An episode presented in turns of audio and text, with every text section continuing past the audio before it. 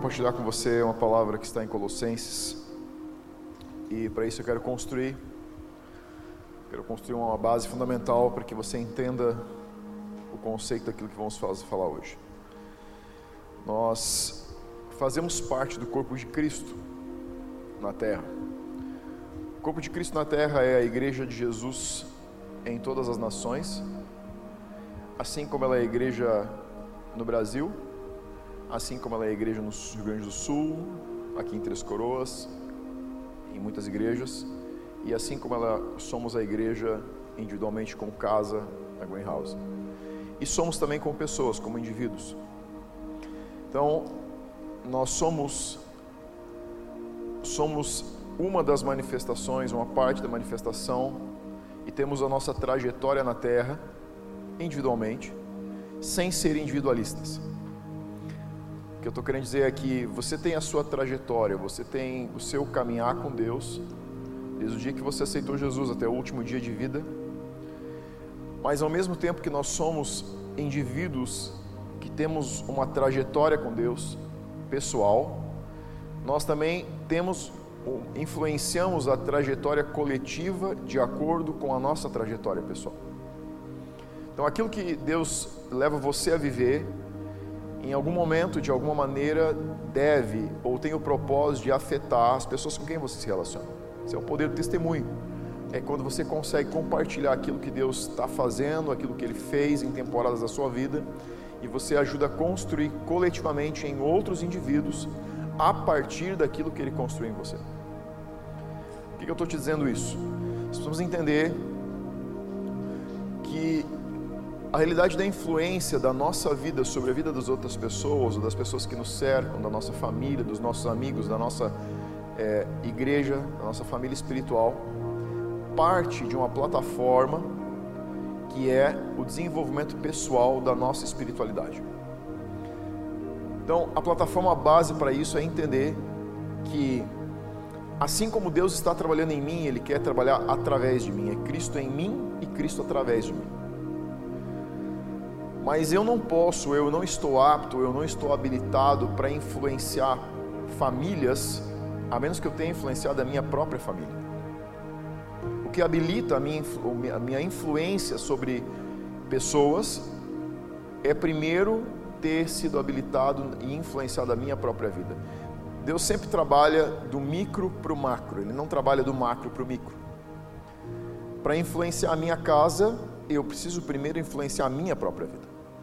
Eu preciso ser um ser transformado, eu preciso passar por um processo de construção de fé e de andar com Deus para estar habilitado para, como marido, como pai, como cabeça de uma casa, influenciar a minha casa. E porque eu estou influenciando a minha casa e agora eu estou em um processo de, influência maior, eu começo a habilitar para influenciar outras famílias e eu passo a me habilitar a influenciar mais pessoas. Então, a influência de Deus sempre é de micro para macro. Deus está construindo a minha e a tua história para construir histórias, mas elas começam de pequeno para grande. Então, eu quero que você abra a tua Bíblia. Se você não tiver a Bíblia, a gente vai projetar aqui em Colossenses capítulo 2. A gente vai ler dois versículos aqui que Paulo escreve para a carta de Colossenses. Paulo escreveu essa carta aos colossos, habitantes da cidade de Colossos no mesmo tempo que escreveu, estava na prisão para Efésios, Filipenses e para o seu discípulo Filemão. Então, essa carta tem duas bases, duas abordagens essenciais que você precisa entender e que ajudam você a compreender os versículos de forma mais abundante. Ele tem dois eixos principais, dois temas principais que permeiam toda a carta. Um deles é a entrada de filosofias gnósticas, filosofias é, da escola de grega de filosofia e romana, que estão entrando dentro das, da igreja, estão dentro das igrejas e estão começando a influenciar o pensamento cristão mais em uma linha filosófica do que espiritual. Então, uma das abordagens dessa escola filosófica nessa temporada, nesse tempo dos gnósticos, era Jesus não era 100% homem e nem 100% Deus, ele era 50% homem e 50% Deus. E essa não é verdade, a palavra diz que ele deixou toda a sua glória para ser totalmente humano. Então, Paulo está na cadeia e recebe informações de que existe uma filosofia, um pensamento filosófico entrando dentro da igreja, onde pessoas estão usando a filosofia, eh, a sua sabedoria humana, a sua inteligência, a capacidade de analogias para influenciar e mudar padrões que Jesus Cristo mesmo tinha estabelecido. Então, esse é um dos parâmetros. A carta é escrita para combater pensamentos que são contrários àquilo que Deus tinha falado. Jesus falou que a Escritura dizia. Então, você vai ver algumas frases que você entende e percebe: ah, aqui ele está combatendo esse ensino, aqui ele está combatendo esse ensino falso. Segunda, segundo princípio, segundo eixo que ele trabalha é toda a carta de Colossenses está tratando sobre o desenvolvimento pessoal da nossa trajetória com Deus. Então, Paulo está focando agora no nosso, na nossa caminhada com Deus e como nós conseguimos desenvolver uma trajetória de amadurecimento, de maturidade com Deus.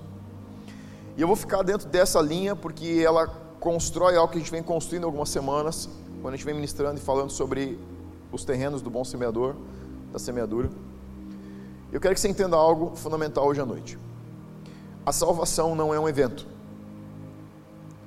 A salvação é a porta de entrada para um processo. A gente usa um jargão aqui muito que é não é que a, a vida cristã não é só a respeito de salvação, mas ela é a respeito de devoção. Então, quando você entende que não é só a respeito de salvação, mas é que é a respeito de devoção, você começa a colocar a sua vida em um processo de amadurecimento em Deus. Jesus, quando falou da fé, ele disse que ela, a fé é como um grão de mostarda.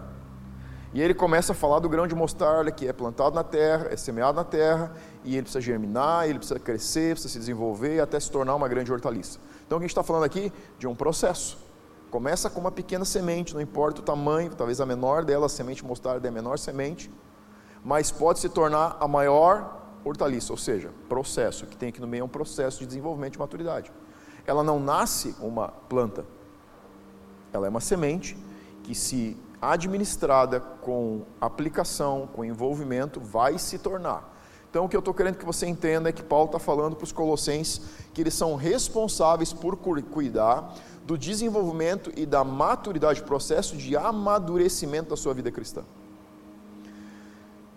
Jesus nos salva com um propósito para que nos tornemos influenciadores, mas nós não nascemos influenciadores.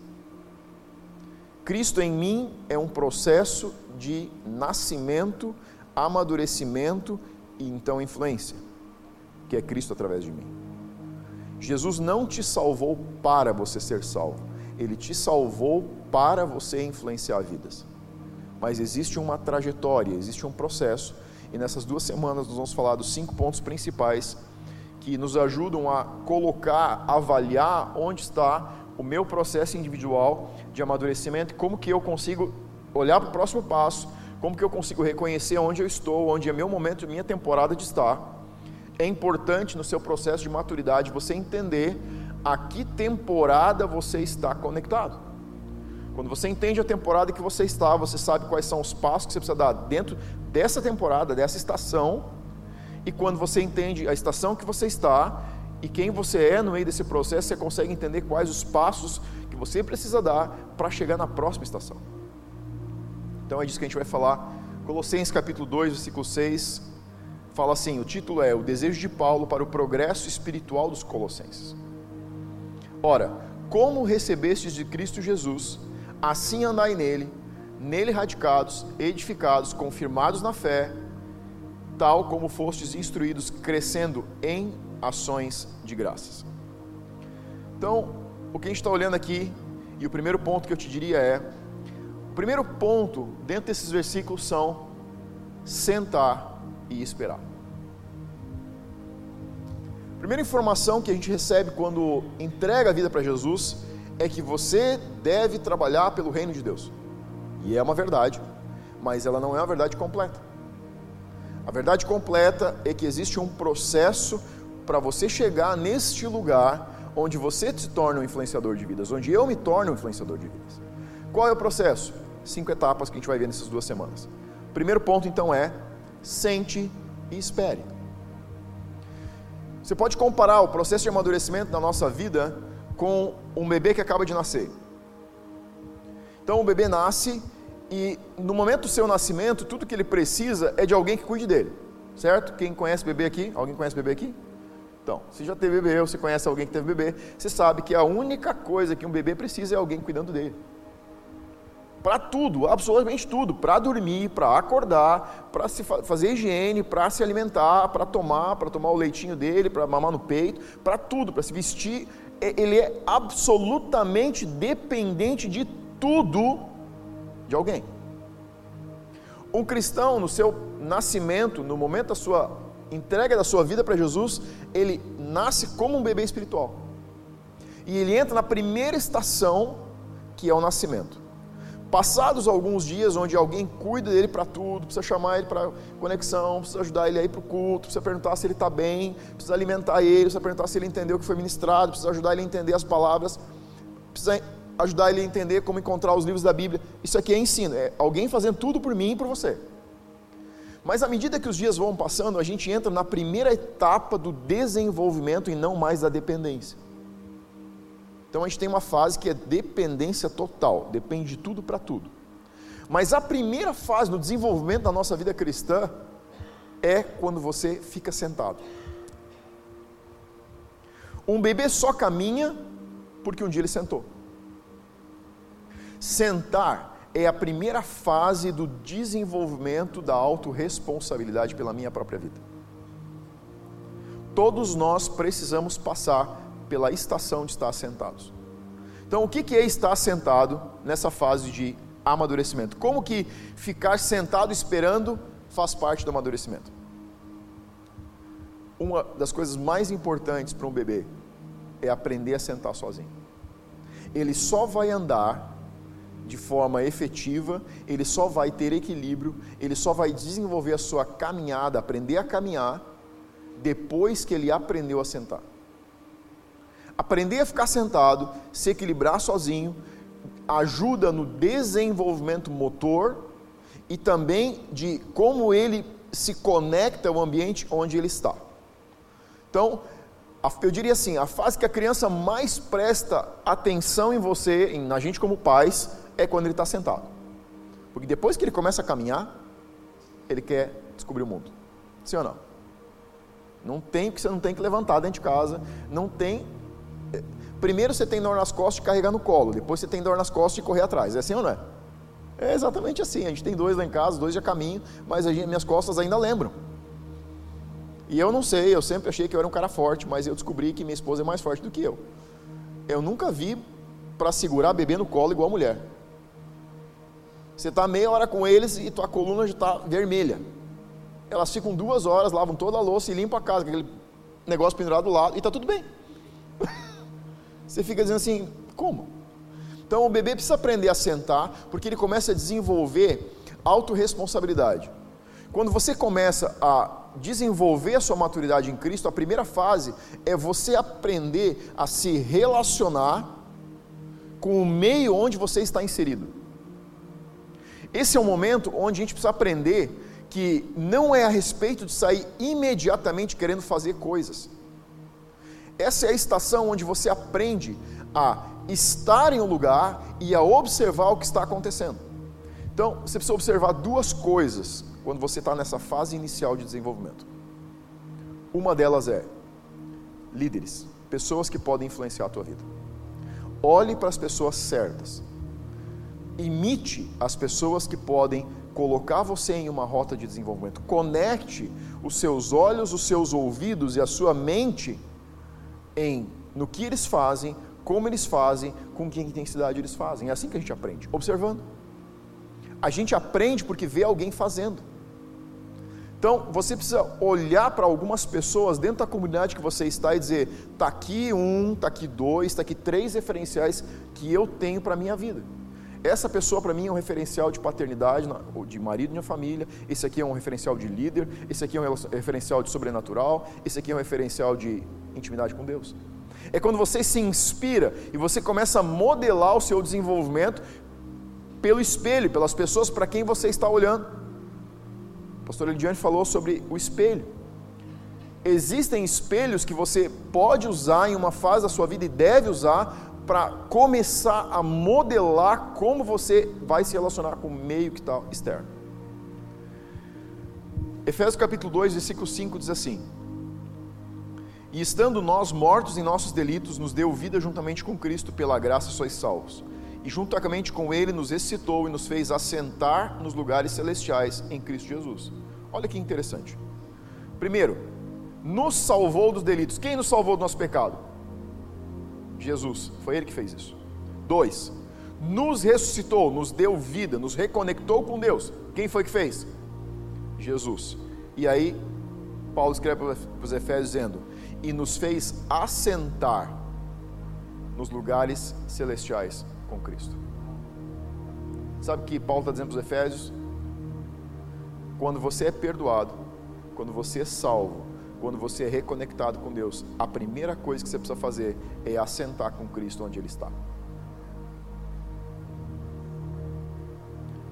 É ter líderes, mentores, discipuladores, mas é ter um relacionamento pessoal com Jesus, porque é isso que vai fazer você entender quem você é e qual é o propósito para a sua vida. Quando você entende que a salvação é o caminho para estar assentado aonde Cristo está, você entende que essa é a fórmula que coloca você no lugar secreto para você observar, escutar e prestar atenção ao que Jesus faz e está dizendo. É quando você entende que ir para o teu tempo com Deus, leitura da palavra, meditação naquilo que você leu, fazer o teu devocional, jejuar, orar, são os lugares onde você está se desenvolvendo para todas as outras estações da vida. O, o se assentar, o sentar com Cristo nas regiões celestiais, é onde você aprende a desenvolver efetivamente a tua visão, a tua audição e a tua comunicação com Deus. Se você pular, se a gente pula o processo de estar assentado, nós ficamos limitados na capacidade de ouvir, na capacidade de ver e na capacidade de se comunicar com Deus. Por quê? Porque se você não ficar assentado pelo tempo que você precisa para amadurecer nesse processo de equilíbrio, você não desenvolve paciência. E sabe qual é o maior problema das pessoas em não ouvirem Deus? Paciência.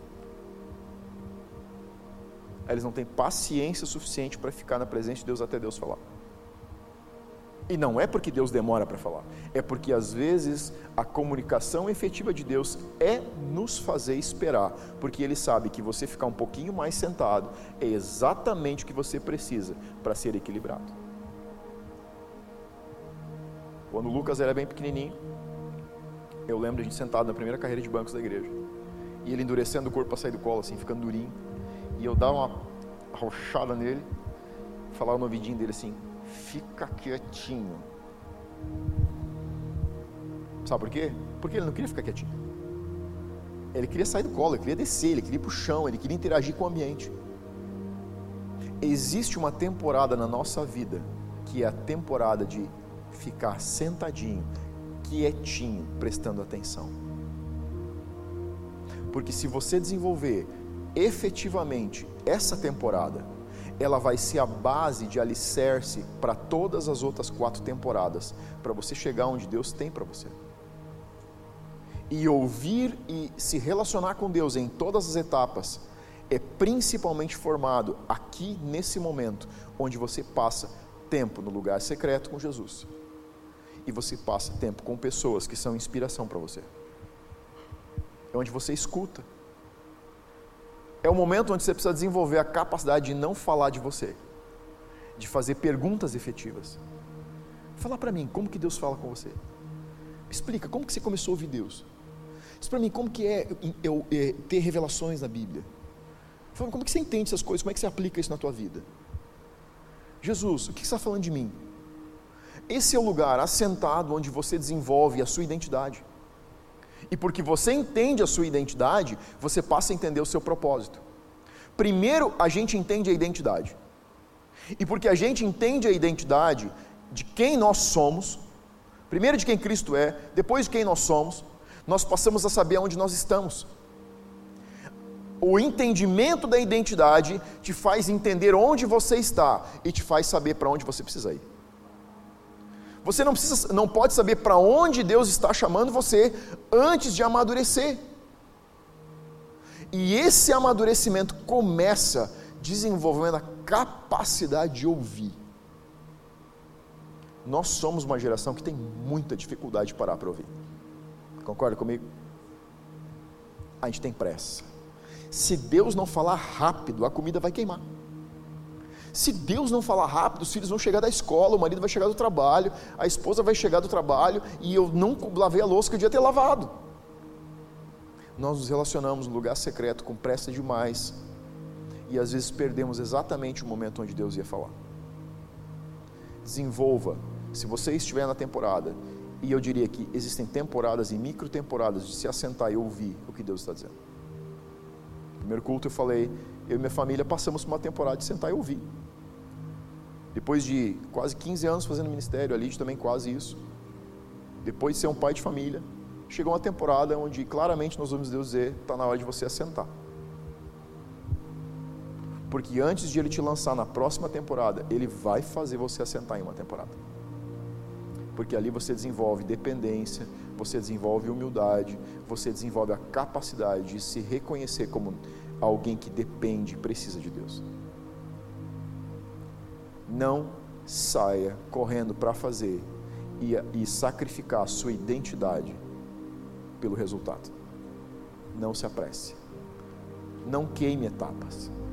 Não demore demais, mas é melhor demorar mais do que demorar de menos.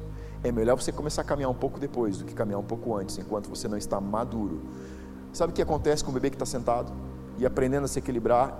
Primeiro você senta ele e ele não senta sozinho. Chega uma estação onde ele mesmo engatinha e se senta sozinho. Sabe o que está acontecendo? Ele está desenvolvendo a sua parte óssea, a sua parte motora, a sua parte muscular. Exatamente as coisas que ele vai precisar para começar a caminhar. Você não pega um bebê e tira ele do colo e ele sai caminhando. Ele precisa aprender a ter equilíbrio, a ter uma estrutura óssea que possa suportar ele de pé e possa dar equilíbrio na próxima estação.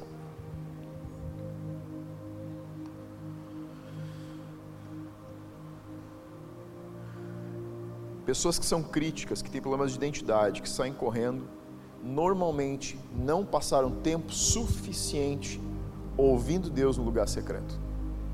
Pessoas que reagem ao confronto, pessoas que fogem do discipulado, pessoas que não conseguem ver a sua vida efetivamente ser transformada, pessoas que não conseguem se inspirar, pessoas que precisam sempre provar que eles estão sabendo. São pessoas que têm passado pouco tempo no lugar onde deveriam ficar que é estar assentado. Não saia correndo se for a tua estação de ficar sentado. Curta esse processo. Mateus capítulo 6, versículo 6 diz assim: Tu, porém, quando orares, entra no teu quarto e fechada a tua porta, orarás a teu pai, que está em secreto, e teu pai, que vê em secreto, te recompensará. Sabe o que esse versículo está dizendo? a mesma coisa. Ele está dizendo o seguinte: é nesse lugar que você constrói, que você está construindo, quando ninguém está vendo, quando ninguém está te ouvindo, é um lugar onde você está construindo para um dia ser recompensado. Aqui você aprende a desenvolver paciência e intimidade com Deus. E às vezes, a forma que Deus está falando no lugar secreto é silêncio. Lembra de Daniel? Quando ele pediu uma resposta para Deus? A Bíblia diz que Daniel começou a jejuar e ele jejuou 21 dias até a resposta chegar. A Bíblia não diz que Deus esperou 21 dias para dar a resposta. O anjo disse: Daniel, você é amado. A tua resposta saiu imediatamente quando você pediu a resposta de Deus. Mas o príncipe da Pérsia me resistiu e Gabriel veio em meu apoio para que eu pudesse vir te entregar a notícia. Sabe por que, que Daniel teve aquela resposta? Porque ele sabia esperar sentado quando era para esperar sentado. Ele não saiu fazendo, ele não saiu no terceiro dia e disse: É, está demorando, talvez Deus não tenha me respondido, talvez eu não tenha ouvido a voz de Deus, talvez eu não tenha entendido a maneira que Deus está falando. Daniel só saiu daquilo que ele tinha se determinado quando ele tinha certeza que a voz de Deus havia chegado. Quando ele sabia que aquela microestação de se assentar tinha sido concluída, ele se levantou e disse: Agora eu tenho a resposta de Deus. Agora eu sei o que Deus está falando. Você vai precisar se assentar em outras estações da vida, porque você vai estar sendo colocado no lugar onde Deus está te empurrando mais para frente. Segundo ponto, andar. Andar aqui tem o conceito de fazer o próprio caminho, progredir, fazer bom uso das oportunidades, regular a própria vida, conduzir a si mesmo. Então, o primeiro versículo que nós lemos dizia: Ora, como recebestes de Cristo Jesus? E a gente comparou com isso o versículo onde diz que nós estamos assentados com Cristo nas regiões celestiais. Agora, no segundo ponto, Paulo está dizendo o seguinte: assim como vocês já se assentaram e receberam de Cristo, agora andai nele. O que Paulo está querendo dizer aqui é: chegou um momento empolgante de você levantar e começar a se movimentar. Eu lembro do dia que o Lucas começou a caminhar. A gente colocava ele de pé, ficava pertinho do sofá, a Lidiane ficou com ele no braço, eu chamei ele, daí ele vem andando todo desequilibrado. Lembro, você deve lembrar da imagem dos seus filhos começando a caminhar. Isso marca a gente. Essa é uma estação onde você aprende a começar a dar os seus primeiros passos na sua temporada ou na sua estação de desenvolvimento, na sua, no seu processo de amadurecimento. Aqui você vai começar a desenvolver equilíbrio, você vai começar a desenvolver a capacidade de autoliderança. Aqui você não precisa ser mais colocado em tudo que é lugar, as pessoas não precisam falar tudo com você, você já tem a capacidade de buscar as suas próprias revelações, você já tem a capacidade de cuidar da sua vida em um nível você já tem a capacidade de ter revelações de Deus, você já está ouvindo Deus de uma forma mais clara, você já consegue reconhecer comandos, você já tem equilíbrio, começa a descobrir algumas coisas que são mais perigosas ou que são menos perigosas, já está tendo um nível de desenvolvimento. Mas tem algo que a criança que começa a caminhar descobre, e a gente descobre logo, é que eles ficam cansados. Eles caminham e depois de alguns minutos caminhando, eles sentam. Por quê? Porque eles não estão acostumados, não é natural deles ficar de pé e se movimentar em pé. Eles têm músculos para isso, eles têm desenvolvimento ósseo para isso, nervos para isso, eles têm coordenação para isso já desenvolvida, mas eles cansam. E algo que nós não prestamos atenção é que o cansaço faz parte da tua história, da tua vida com Deus. Você não vai passar por esse desenvolvimento sem se esgotar e ficar cansado. Dias atrás saí com meu filho, tinha um programa um pouco mais divertido para fazer, um trabalho um pouco mais divertido. Eu disse, Lucas, quer ir comigo? Pai, eu quero, pai. E saímos juntos para trabalhar uma tarde. Depois de uma hora de pé do meu lado trabalhando, ele disse, pai, estou cansado. Eu disse, ah, tem uma cadeira, ele senta ali. Ele senta, descansou. Depois ele voltou, trabalhou mais um pouco, ele disse, pai, estou cansado de novo. Eu disse, ah, vai lá, senta e descansa. Ele foi lá, sentou, descansou. Daqui a pouco ele voltou e disse: Ô pai, tu não cansa? Eu disse: Canso. E tu não está cansado? Eu disse: Tô. E por que tu não senta? Eu disse: Filho, porque quando a gente é criança, o cansaço tem um, nos desgasta muito emocionalmente e você precisa responder para o cansaço. À medida que você vai ficando mais velho, vai amadurecendo, você vai desenvolvendo a capacidade de dizer não para o seu cansaço e você tira forças de outros lugares para continuar fazendo o que você precisa. Ele olhou para mim e disse assim: Eu preciso aprender a fazer isso, né, pai? Eu disse: É, você precisa. Cansaço vai fazer parte se você está andando e desenvolvendo os seus dons, os seus talentos, o seu chamado e o propósito que Deus te criou. Olha o que diz Isaías capítulo 40, versículo 30. Os jovens se cansam e se fadigam, e os moços de exaustos caem. Mas os que esperam no Senhor renovam as suas forças, sobem com asas como águias, correm e não se cansam, caminham e não se fadigam. Sabe o que Isaías está dizendo? Canseira faz parte do processo do seu desenvolvimento, do seu andar com Deus. Mas Isaías tem uma verdade que passa desapercebida e diz que aqueles, diz que os jovens se cansam e se fadigam. que Isaías está dizendo aqui, o profeta Isaías está dizendo é que quando você tem uma maturidade ainda infantil, uma maturidade essencial, uma maturidade mais jovem, você vai responder ao cansaço e você vai cair, desanimar, vai se abalar, você vai mudar o foco do seu objetivo. Mas diz que aqueles que esperam no Senhor vão ter forças renovadas. Sabe o que Isaías está dizendo? O lugar aonde você descansa não é deixando ou abandonando o seu objetivo, é indo no lugar onde você troca a carga e o peso por um fardo, fardo leve. Crianças, quando ficam tristes, desanimam. Adultos, quando ficam tristes, procuram uma forma de ficar animados. Sim ou não? Sabe que Davi dizia para a alma dele? Por que você está triste? Levante-se, minha alma. Sabe o que é isso? É um homem que foi exercido na sua maturidade, aprendeu a continuar motivado nas temporadas onde ele está desmotivado.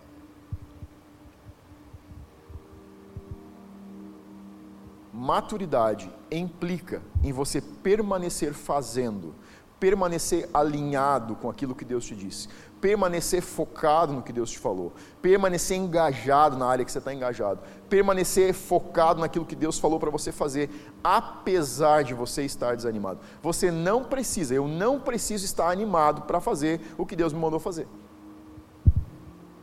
Eu preciso continuar resiliente e decidido a fazer o que Deus me mandou fazer. Não espere estar animado para chegar onde Deus está esperando você. Isso é resultado de resiliência e decisão, não de ânimo. Você ama o que você faz como trabalho? Diz para mim. Quem gosta do que faz? Você gosta do que você faz? Agora, levanta a mão e me diz que você está todo dia animado para ir fazer a mesma coisa. Por que, que você continua fazendo? Porque você gosta? Não, porque você sabe que precisa, que deve.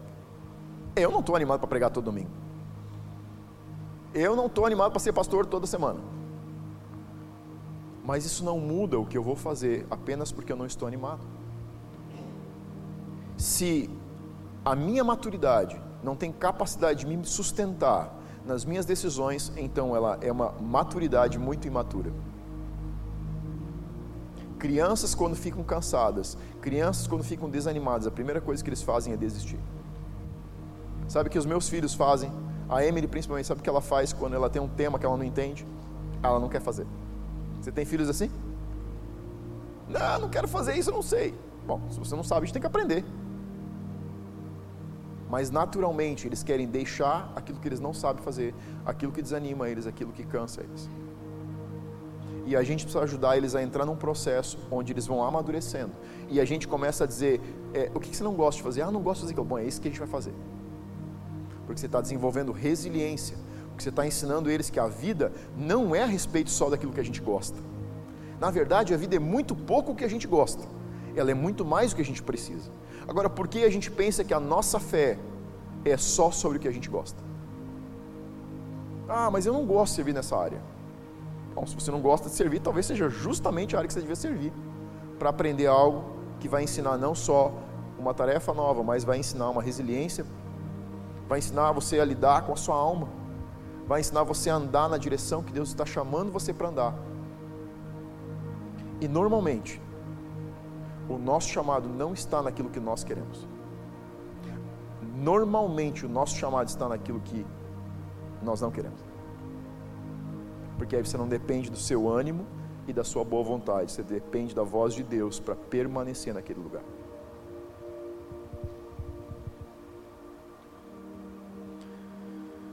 mas os que esperam no Senhor renovam suas forças. Olha o que diz Marcos capítulo 4, versículo 18.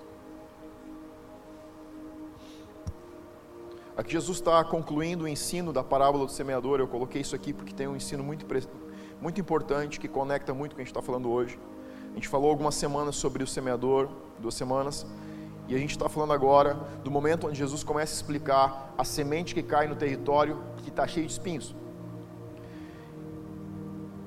Marcos 4,18 diz assim: os outros, então as outras sementes, semeadas entre espinho, são os que ouvem a palavra, mas os cuidados do mundo, a fascinação da riqueza e as demais ambições concorrendo sufocam a palavra, ficando ela infrutífera.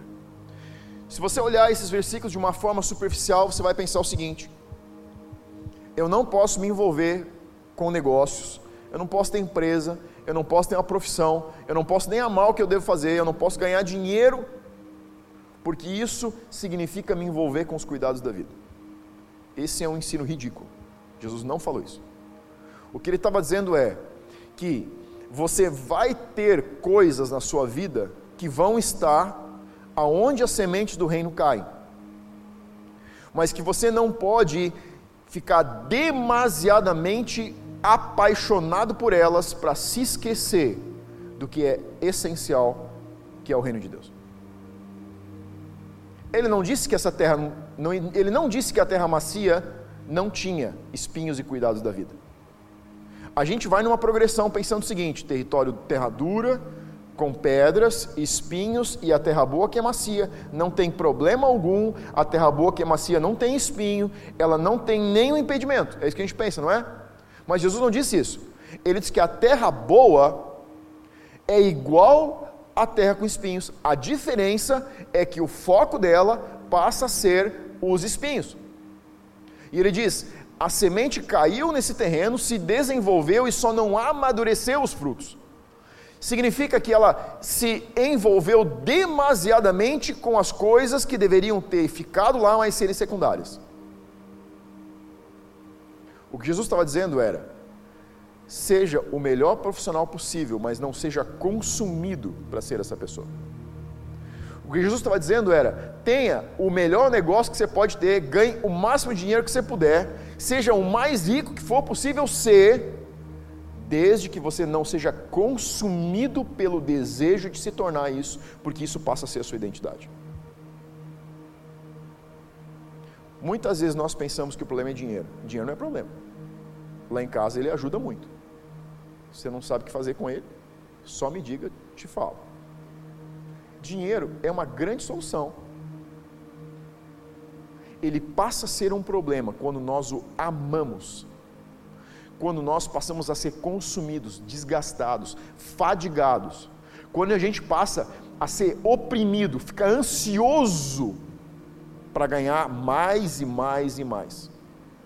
Ganhe mais e mais e mais, sem ser consumido por esse desejo.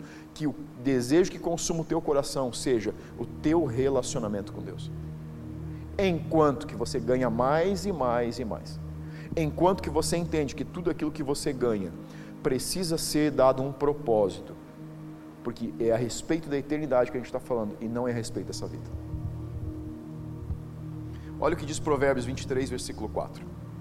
Não te canses para ser rico. Não apliques nisso a tua inteligência. Porventura fitarás os olhos naquilo que não é nada, pois certamente a riqueza fará para si asas como a águia que voa pelos céus. O conceito aqui é o mesmo que Jesus estava dizendo.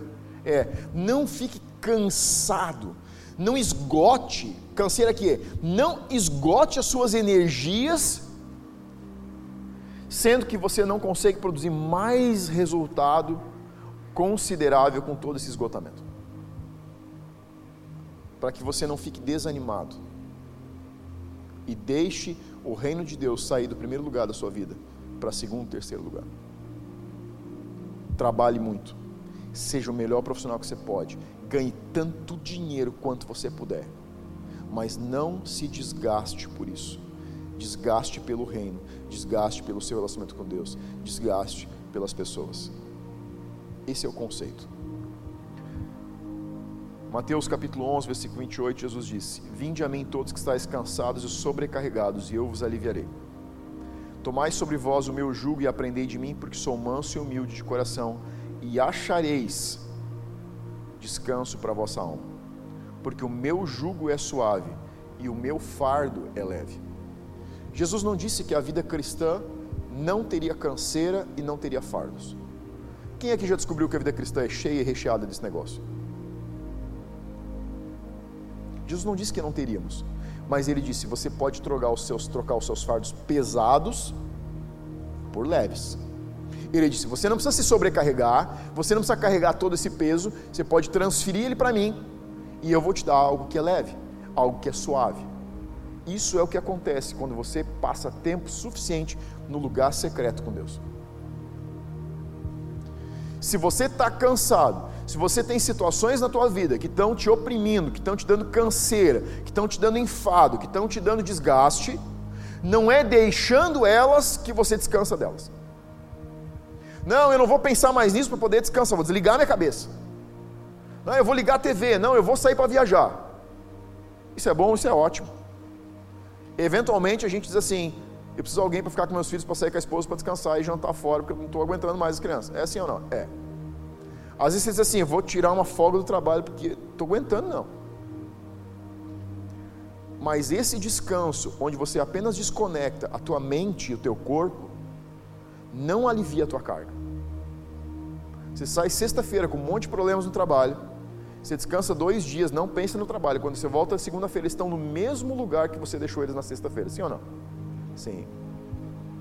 Mas se você for intencional e passar esses dois dias indo para o lugar secreto, dizendo: Deus, eu quero trocar esse fardo com você. Eu quero voltar segunda-feira lá, quero olhar aqueles problemas no mesmo lugar, mas eu não quero sentir a sobrecarga, a canseira a carga de eles, você vai chegar segunda-feira naquele lugar, você vai voltar para falar com aquela pessoa, você vai voltar naquelas situações e você não vai sentir aquele peso, porque você trocou no lugar certo. Troque as tuas cargas no teu relacionamento com Deus. Aqui você está andando. Aqui são pessoas que já entenderam, que já descobriram que eles passaram uma temporada ouvindo, vendo e falando com Deus, e agora eles estão se relacionando e eles já estão começando a ter um nível de caminhada na sua fé. Deus não sonhou você para apenas ouvir boas pregações. O propósito que Ele tem com cada um de nós é sermos influenciadores do Reino. Mas existe um processo para a gente ficar pronto. Existe um processo. Respeite o processo que está na sua vida. Não deixe que as pessoas forcem você se você sentir que ainda é tempo de ficar sentado, diga: Eu ainda estou na minha temporada de firmar minha identidade com Deus. Não me força. Mas entenda quando você está pronto para começar a sair dessa temporada e começar a andar, e, precisa, e você precisa fazer isso intencionalmente. Muitos cristãos ficam anos dentro de uma igreja, sentados em uma cadeira, esperando que alguém chame eles para uma caminhada. meus filhos me chamam para caminhar com eles. Pai, vamos dar uma saída, vamos caminhar um pouco, vamos andar de bicicleta. Pai, vamos dar uma volta. Pai, vamos sair. Sabe o que isso fala? Isso diz o seguinte: quando você começa a sentir que começou o momento de virar a estação, você precisa encontrar alguém que te inspire e você tem que pedir para andar com essa pessoa. Você precisa dizer: chegou a hora de eu começar a caminhar, chegou a hora de eu levantar e fechei minha estação a gente acabar. Aqui a gente na casa a gente tem uma, uma menção de pistas de velocidade. Você precisa entender a pista que você está andando. E você precisa respeitar a pista e a temporada que você está. Não desrespeite nem para cima e não desrespeite para baixo. Se você estiver andando abaixo da velocidade, se você estiver caminhando, se você já saiu da temporada de ficar sentado, se você já entendeu, não, fiquei sentado, eu preciso começar a me movimentar, preciso começar a fazer alguma coisa, entenda qual é a velocidade que você deve se movimentar. Porque se você se movimentar menos do que você deve, você vai chegar num lugar onde você vai se sentir descontente onde você vai se sentir desconectado, onde você vai se sentir sendo roubado, onde você vai sentir que você está andando numa velocidade, mas você está perdendo parte do que você poderia absorver.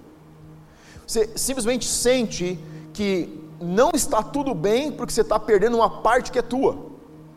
Sabe quando você tem o sentimento de que existe algo mais para você e você não quer perder aquele algo mais? É bem provável que você esteja numa velocidade inferior que você já deveria estar se movimentando. E quando você anda mais rápido do que deveria, você fica tentando se defender do processo. Você fica lutando contra situações. Você fica sempre no sistema de defesa. Você está sempre fechado para algo que você precisa fazer. Você não consegue se engajar. Você está descontente. Você sente que está tá sendo pressionado mais do que deveria. Isso significa que você está andando numa velocidade que você não deveria. Teu líder, a pessoa que está te discipulando, a pessoa, o teu pastor não pode saber o que está no teu coração. Ele pode te ajudar a chegar naquilo que teu coração está pedindo. Mas você precisa ser vulnerável, precisa dizer: você pode me ajudar? Eu não estou entendendo, está acontecendo isso, eu estou me sentindo assim, tá, eu estou passando por essa situação. O que está acontecendo? Eu preciso andar mais rápido ou eu estou andando devagar? O que, que, você, o que, que você lê com isso que eu estou sentindo? E ele vai ajudar você a entender qual é a temporada que você está. E ele vai te ajudar, te mentorear, cuidar do teu coração no meio desse processo. Mas sempre lembre de algo. É a respeito daquilo que você quer viver. Nós estamos aqui para ajudar você em todas as cinco etapas do processo.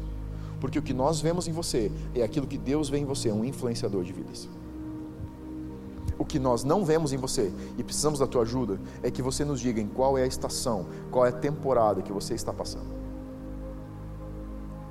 Porque Deus está esperando você em uma temporada de produzir fruto. E nós queremos te ajudar a chegar naquele lugar. Porque todos nós somos constituídos por Deus para chegar nesse lugar. Cada um tem a sua velocidade, cada um tem a sua temporada. Não meça a sua vida por outras pessoas mas também não nivele elas por outras pessoas.